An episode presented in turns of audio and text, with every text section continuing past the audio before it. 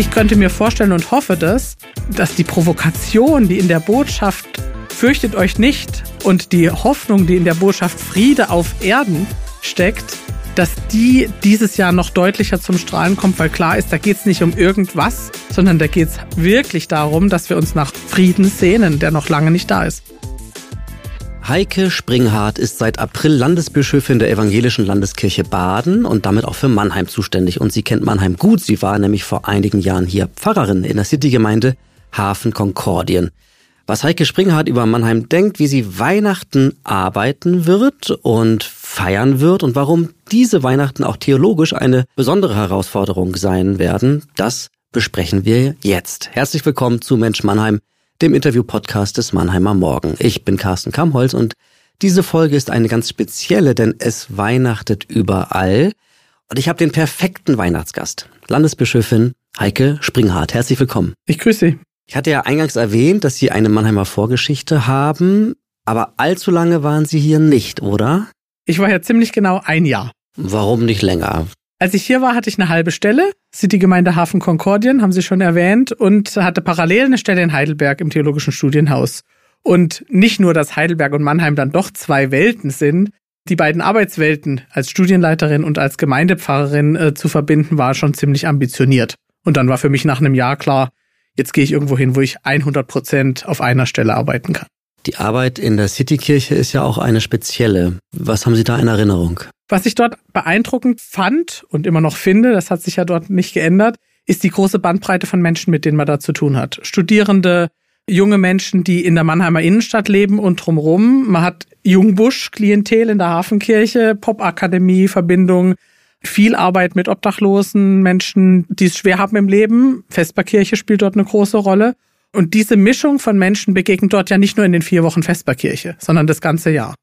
Und dann wenn das noch nicht reicht, noch mit der Schifferseelsorge im Hafen unterwegs zu sein, auch das gehört ja zum Profil dieser Gemeinde dazu. Das finde find ich schon sehr reizvoll. Das heißt, wenn man in der Gemeinde arbeitet, dann bekommt man Mannheim vor allem von der sozial schwächeren, von einer ärmlicheren Seite auch zu sehen? Na, man bekommt Mannheim von seiner bunten Seite zu sehen. Also sozial schwach, klar, man bekommt die Armut und die prekären Situationen ähm, zu sehen und in vielen berührenden Gesprächen und Begegnungen, gerade bei der Vesperkirche, natürlich wirklich sehr unmittelbar auch mit aber mit den Studierenden und denen, die experimentell unterwegs sind, äh, eben auch, äh, auch die andere Seite. Und dass das eine und das andere sich gut begegnen können. Vor allen Dingen das bekommt man mit. Dann sind Sie nach Pforzheim gegangen. Warum denn das? Mit genau diesem ungläubigen Ton hat der Dekan das damals auch angekündigt. Ich bin nach Pforzheim gegangen, weil dort eine Pfarrstelle in der Gemeinde, der Johannesgemeinde, frei wurde, die eigentlich das totale Gegenbild zu Mannheim Innenstadt war, ist eine sehr wohlhabende Gemeinde. Mich hat gereizt, dort letztlich, manche sagen ja, Pforzheim ist Mannheim in klein. Das stimmt auch, was die Stadt angeht. Ja, auch dort ist es, es geht sehr interkulturell zu. Auch dort gibt es sehr prekäre und sehr wohlhabende Gegenden, wie hier auch. Mich hat dann aber das ganz klassische Gemeindepfarramt gereizt. Ja, in einer Gemeinde, die wie gesagt, sehr wohlhabend auf der einen Seite war, aber wenn man hinter die Türen guckt, natürlich genauso viel äh, seelische Nöte da sind wie anderswo auch. Sie sind inzwischen auch Professorin an der Uni Heidelberg. Was lehren Sie dann da? Ich bin außerplanmäßige Professorin für systematische Theologie. Heißt? Systematische Theologie ähm, beschäftigt sich mit dem, wie wir den christlichen Glauben verstehen können. Wie können wir verstehen, was Schöpfung ist? Wie können wir verstehen und beschreiben, was an Weihnachten passiert, dass Gott Mensch wird? Ähm, wie können wir verstehen, was im Abendmahl passiert? Und es ist das Fach, in dem es auch um die Ethik geht. Ja, um ganz konkrete Fragen von Lebensende, Sterbehilfe, Debatte, Friedensethik, ja, und wie ist da der theologische Rahmen dafür zu beschreiben? Man könnte auch sagen, was kommt am Ende hinten raus, wenn man sich mit der Bibel und der Geschichte beschäftigt hat? Wie lässt sich's für heute formulieren? Können Sie diesen Job parallel weitermachen, jetzt wo Sie Landesbischöfin sind? Ich bin weiter außerplanmäßige Professorin und das heißt konkret, dass ich alle zwei Semester eine Lehrveranstaltung weiter unterrichte, ja. Und das klappt auch. Bisher klappt es. Dann, als Sie in Pforzheim waren, bekamen Sie offenbar Lust, Bischöfin zu werden. Naja, ja. Erstmal fanden andere, das wäre doch eine gute Idee. Also es ist ja nicht so, dass man beim Frühstückstisch sich überlegt, ich möchte Bischöfin werden. Äh, sondern als klar war, in Baden steht ein Wechsel im Bischofsamt an, gab es vier Wochen Zeit, in denen Menschen aus Baden Leute vorschlagen konnten. Und dann klingelte immer mal das Telefon und ich wurde gefragt, ob ich mir das vorstellen könnte. Und da wusste ich noch nicht, ob ich kandidieren würde. Und habe gesagt, Könnt mich vorschlagen, ich werde es mir gründlich überlegen. Und dann ist es in einem längeren Prozess gereift. Jetzt müssen Sie mal ganz unbescheiden sein. Warum hat denn bei Ihnen das Telefon immer wieder geklingelt und Sie wurden immer wieder auf das Bischofsamt angesprochen? Das müssen Sie eigentlich die fragen, die mich angerufen haben. Aber ich kann Ihnen das sagen, was die mir gesagt haben, die mich angerufen haben. Ich glaube, eine große Rolle hat gespielt, dass ich ja sowohl vom Alter, ich bin Mitte 40, so auf der Schnittstelle bin von noch nicht total alt, aber im guten Kontakt mit den Studierenden durch die Arbeit in Heidelberg. Sicher hat auch eine Rolle gespielt, dass ich in der Corona-Zeit ähm, haben wir viele Videogottesdienste gemacht, professionell produziert. Dadurch haben mich auch Menschen kennengelernt, die jetzt nicht in Pforzheim, Mannheim, Heidelberg waren. Und die sagten, wir haben das jetzt immer erlebt und das hat uns überzeugt und irgendwie fanden wir, dass sie, dass das frisch ist. Ich glaube, dass es auch die Mischung ist von, von theologischem Nachdenken und unverstellt unterwegs sein. Also manche haben mal gesagt, irgendwie Herz und Verstand sei ganz gut verbunden bei mir. Und das haben sie sich gewünscht. Und ist dieses Amt so, dass man sich diese Eigenschaften erhalten kann? Wenn man sie sich nicht erhält, dann äh, überlebt man nicht lange. Also es ist günstig, äh, den Verstand gründlich einzusetzen und nach den Möglichkeiten, die man hat, klug nachzudenken über das, was man tut. Aber ohne Humor geht's überhaupt nicht. Also auch in der Kirche einiges äh, ja passiert, was wo es gut ist. Man stellt sich mal einen Schritt daneben und sagt, wirklich ist es so? und äh, über sich selber lachen zu können und über den eigenen Laden hilft dann auch getrost weiterzugehen. Ich kann mir vorstellen, dass das Amt der Landesbischöfin in diesen Zeiten nicht nur ehrenvoll ist, sondern auch eine Zumutung sein kann. Das gesellschaftliche Klima ist nicht mehr per se kirchenfreundlich. Sie haben es natürlich mit Kirchenaustritten zu tun. Ähm, Sie haben es mit mehreren Krisen auch zu tun. Finanzielle Sorgen, äh, massive Sparmaßnahmen. Was motiviert Sie, dieses Amt auszuüben? Es ist in der Tat eine große Herausforderung, würde ich eher sagen, als eine Zumutung. Mich motiviert, dass ich, dass ich da viel gestalten kann, dass ich eine Chance habe, unserer Landeskirche ein Gesicht zu geben und hoffentlich tue, was ich kann, Menschen dafür begeistern kann, auch wahrzunehmen, dass Kirche vielleicht nicht immer den Klischees entspricht, die sie haben, auch ganz anders sein kann und auch in den herausfordernden Zeiten zuversichtlich äh, in die Zukunft gehen kann. Und mich motiviert einfach, dass ich denke, gut, wenn, wenn das, die Synode, die Menschen, die mich angerufen haben, mir zutraut, dann möchte ich diese Aufgabe gerne annehmen. Und es war für mich auch eine geistliche Entscheidung. Sagen, wenn das offensichtlich meine Berufung ist, dann bin ich bereit und stelle mich zur Verfügung. Das ist ehrlich gesagt eher mein Blick darauf. Jetzt ist Ihr erstes Weihnachten als Landesbischöfin. Bisschen aufgeregt? Nee. Nein, ich freue mich auf das erste Weihnachten als Landesbischöfin. Es ist ein deutlich entspannteres Weihnachten als im Vergleich, als in den Zeiten als Gemeindepfarrerin. Ja, wieso? Ich werde einen Gottesdienst halten in der Stadtkirche in Karlsruhe am ersten Feiertag. Jetzt im Moment im Vorfeld ist natürlich unendlich viel auf vielen Ebenen. Und dann aber, wenn, wenn sozusagen Heiligabend da ist, sind in den Gemeinden ja doch meist die Gemeindepfarrerinnen und Gemeindepfarrer aktiv. Und das ist ja in unglaublicher Vielfalt, ja. Und äh, die Bischöfin äh, hat dann deutlich, also hat nicht diese Bandbreite. Ich hatte in der Gemeinde an Heiligabend immer drei Gottesdienste. Aber ah, da haben Sie ja total Glück auf einmal mit diesem Amt, dass Sie Weihnachten gar nicht so sehr in die Pflicht genommen werden. Oder machen Sie das auch ganz bewusst, dass Sie sagen, ja, am Heiligen Abend muss ich nicht predigen? Also ich habe Glück mit dem Amt, das ist mal klar. Ich würde mal sagen, für mich ist eigentlich das ganze Jahr Weihnachten. Also das, was manche beschreiben, was, was sich sozusagen an Weihnachten verdichtet, ist bei mir der Normalzustand, ja. Und die Frage ist immer, wie sehr lässt man sich in die Pflicht nehmen, ja? Ich werde jetzt dies Jahr ähm, an Heiligabend irgendwo in Karlsruhe in den Gottesdienst gehen. Aber ich kann mir auch vorstellen, ähm, dass es mal sinnvoll sein wird, äh, an Weihnachten auch sich irgendwo zu engagieren. Mal irgendwo in der Suppenküche mitzuhelfen, ja. Dies Jahr hat sich das jetzt noch nicht ergeben und ist auch noch nicht geplant. Aber ich glaube, es schafft einfach auch Freiräume dafür, nochmal anders da zu sein. Wie muss ein gelungener Weihnachtsgottesdienst aussehen? Was muss der beinhalten? Der muss mich im Innersten erreichen ehrlich gesagt muss für mich an, in einem gelungenen Weihnachtsgottesdienst an Heiligabend auf jeden Fall auch O du Fröhlich und Stille Nacht gesungen werden. Warum die beiden Lieder? Weil das die Heiligabendlieder sind für mich. Und äh, tatsächlich auch die Lieder sind, wo sozusagen das Ganze, ich finde in O du Fröhliche steckt eigentlich alles drin, die Freude der ganzen Christenheit und ähm, und natürlich ist es, ich glaube, Weihnachten hat viel damit zu tun, dass die Emotionen, die sich mit Weihnachten eben verbinden, da verdichten. Das ist ja oft auch eine Herausforderung, ja. Also ich muss was davon spüren. An Weihnachten brauche ich nicht viel Experiment, aber ich will auch was davon erleben und hören. Also wenn ich nicht selber predige, dann möchte ich was davon hören, was es für mich unmittelbar bedeutet, dass Gott Mensch geworden ist. Würden Sie auch eine politische Predigt an Weihnachten gut finden oder passt das da gar nicht. Weihnachten kann gar nicht anders sein als politisch. Weil, wenn Gott in diese Welt kommt, ja, dann ändert sich die Welt. Und das heißt, es ist politisch. Ja, also ich glaube, dass Predigten immer auch eine politische Dimension haben. An Weihnachten, an Ostern, an Karfreitag und auch sonst. Mal expliziter und mal eher implizit, das ist klar. Nicht jede Predigt ist ein politischer Appell. Und politisch predigen heißt auch nicht parteipolitisch predigen, ja. Aber ähm, deutlich zu machen, welche Bedeutung die christliche Botschaft und Gottes Geschichte mit dieser Welt für die Welt und das politische und unser gesellschaftliches Handeln hat, das gehört für mich immer zusammen. Dann bleiben wir mal ein Stück weit in dem Sinne politisch, weil vielleicht ist es auch eine sehr persönliche Wahrnehmung. Mein Gefühl ist, Weihnachten ist dieses Jahr irgendwie düster.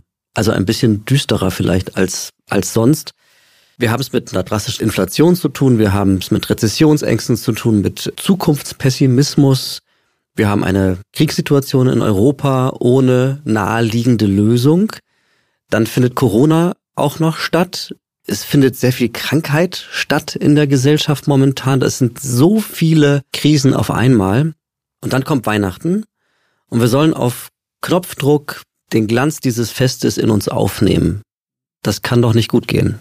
Vielleicht sind wir näher an dem eigentlichen Weihnachten dran als je zuvor. Das erste Weihnachten sozusagen, ja, fand in einem kalten Stall statt. So kalt wie dieses Jahr manche Wohnung ist und viele Kirchen sind.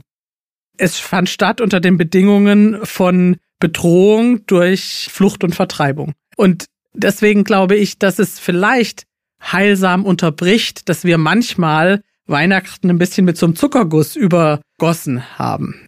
Und ich könnte mir vorstellen und hoffe das, dass die Provokation, die in der Botschaft fürchtet euch nicht und die Hoffnung, die in der Botschaft Friede auf Erden steckt, dass die dieses Jahr noch deutlicher zum Strahlen kommt, weil klar ist, da geht's nicht um irgendwas und nicht um frommes Klingeling, sondern da geht's wirklich darum, dass wir uns nach Frieden sehnen, der noch lange nicht da ist. War Ihnen Weihnachten zu oft zu sehr friedliches Gesäusel? Ich habe nichts gegen friedliches Gesäusel. Ich glaube, dass Weihnachten oft sehr überlastet ist mit eben der Idee, es müsste alles perfekt und idyllisch sein. Das legt, glaube ich, viel Druck auf Familien. Ja, und auf die Frage, was ist denn jetzt das perfekte Weihnachten und ist dann der Stoff für ziemlich viel Zündstoff? Das ist eigentlich das, wo ich das Risiko drin sehe. Ja, ich habe wenig dagegen, dass es an Weihnachten auch mal warm, selig und äh, auch ein bisschen kitschig zugeht. Aber ähm, weil ich glaube, dass es unsere Seele auch braucht. Aber das Risiko ist eben darin, dass sagen Sie das perfekte Idyll möglichst dann auch noch mit der Vorstellung der heiligen Familie garniert eine sehr düstere Seite für viele hat, die das nicht erleben. Wie sieht denn für Sie das Ideal eines schönen Weihnachtsfestes aus?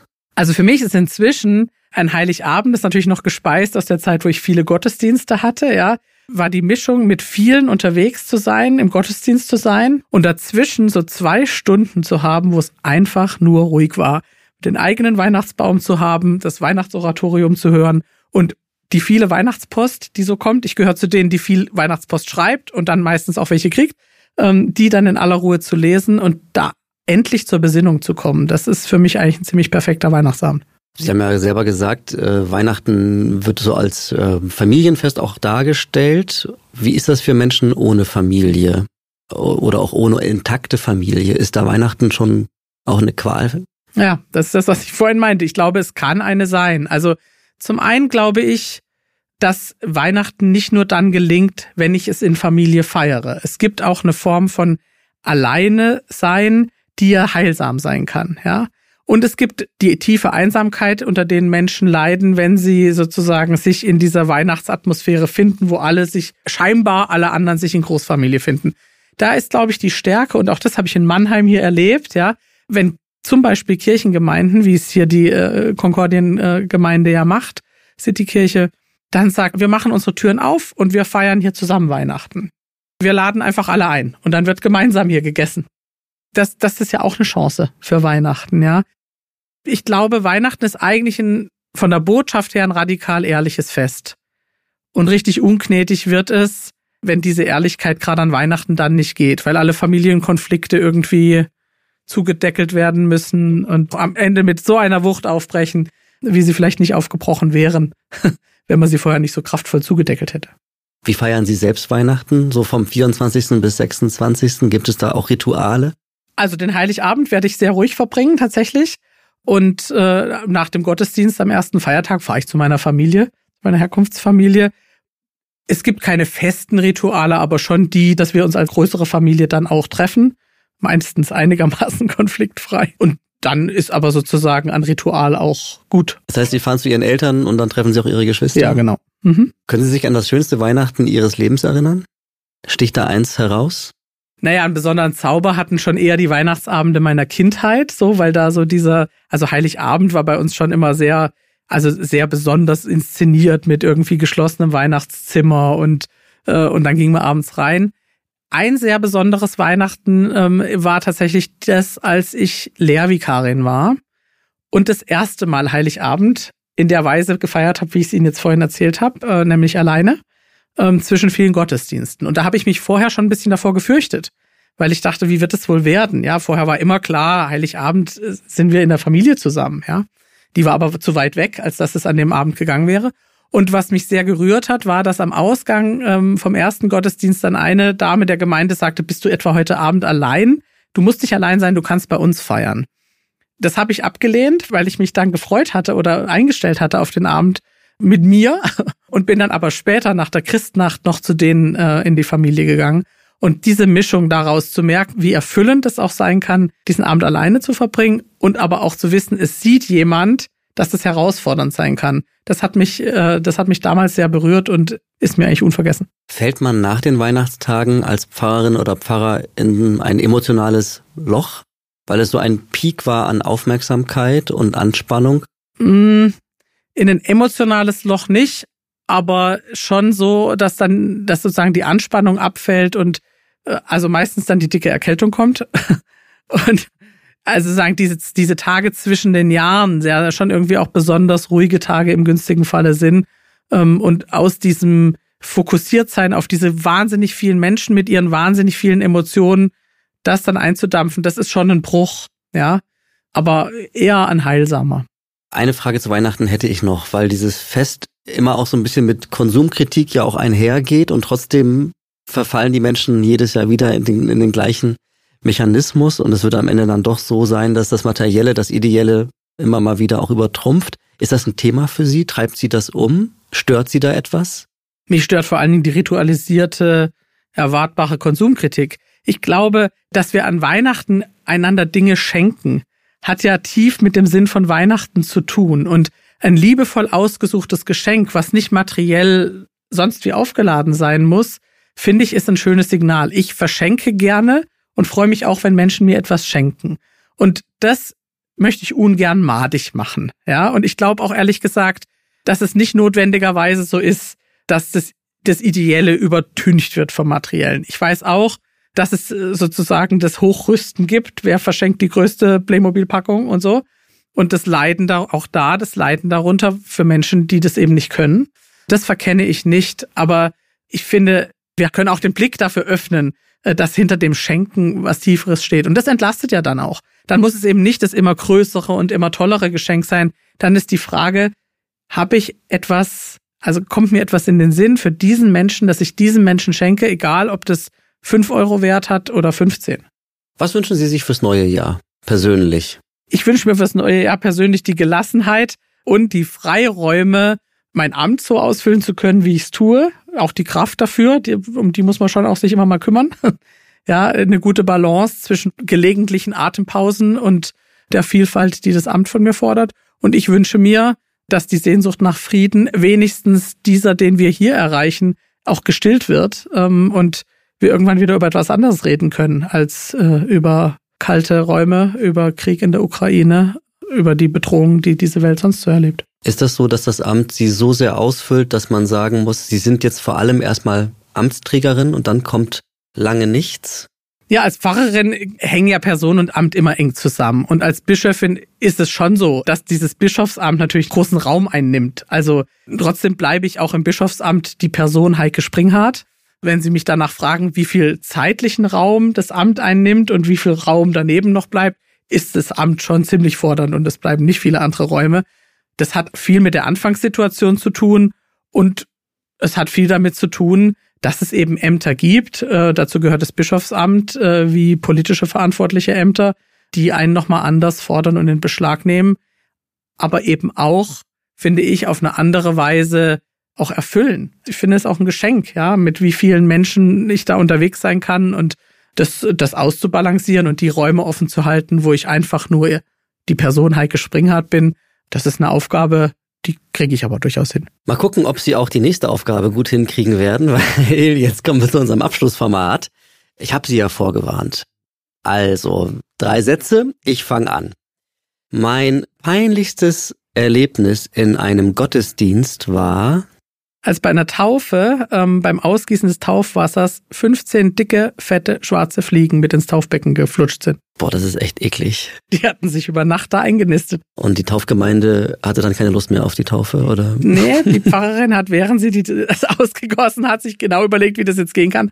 Und ich habe dann das, äh, das Tuch, was, was immer bereit liegt, um den Kopf des Täuflings abzutrocknen, genommen. Und in dem Moment, wo die Tauffamilie zum Taufbecken kam, ziemlich schnell und effizient diese ganzen Fliegen aus diesem Taufbecken rausgenipst. Und ich glaube, die Familie hat es nicht gemerkt. Respekt. Aber ich habe gespitzt. Nächster Satz. Mein Beruf ist immer dann ein Segen, wenn. Wenn ich merke, dass äh, Menschen im Herzen bewegt werden und in einer Begegnung zwischen mir und diesen Personen sich was ereignet, was größer ist als wir selber. Und der Schlusssatz. An folgendem Ort würde ich so gern einmal predigen.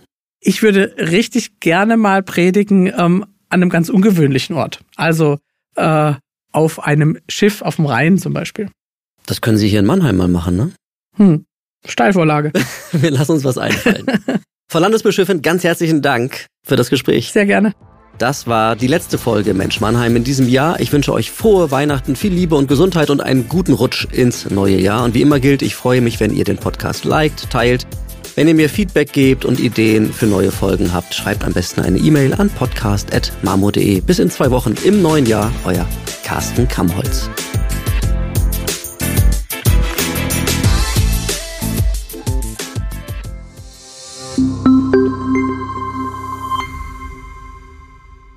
Ein Podcast des Mannheimer Morgen.